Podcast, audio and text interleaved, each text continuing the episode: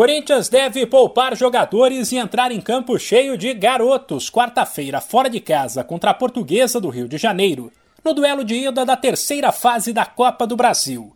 O técnico Vitor Pereira está preocupado com o brasileiro, já que sábado tem clássico contra o Palmeiras, e também com a Libertadores, uma vez que na semana que vem o adversário será ninguém menos que o Boca Juniors.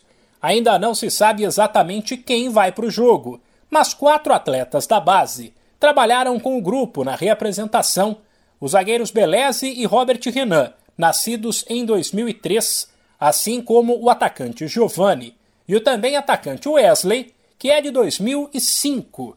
Independentemente da escalação, Vitor Pereira explica que rodar o elenco é necessário neste momento e avaliou que a partida será importante para dar ritmo à molecada. Vamos eh, mudar, não há dúvida nenhuma, vamos mudar.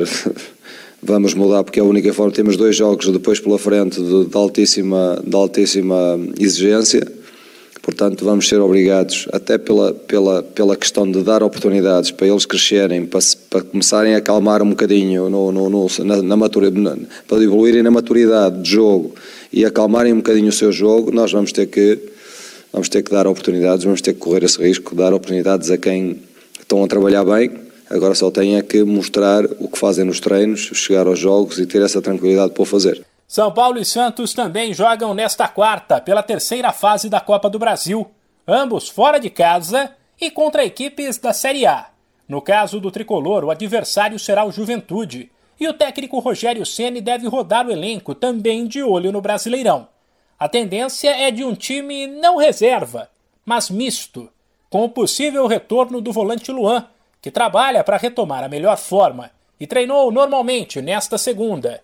Já o Santos, depois de vencer o Coritiba no domingo pelo Brasileirão, vai reencontrar o Coxa, agora pela Copa do Brasil. No caso do Peixe, não se sabe se o técnico Fabian Bustos mandará a campo o que tem de melhor. Se quiser, ele pode, uma vez que praticamente todo o elenco está disponível. A ausência será o volante Camacho expulso diante do Fluminense do Piauí. De São Paulo, Humberto Ferretti.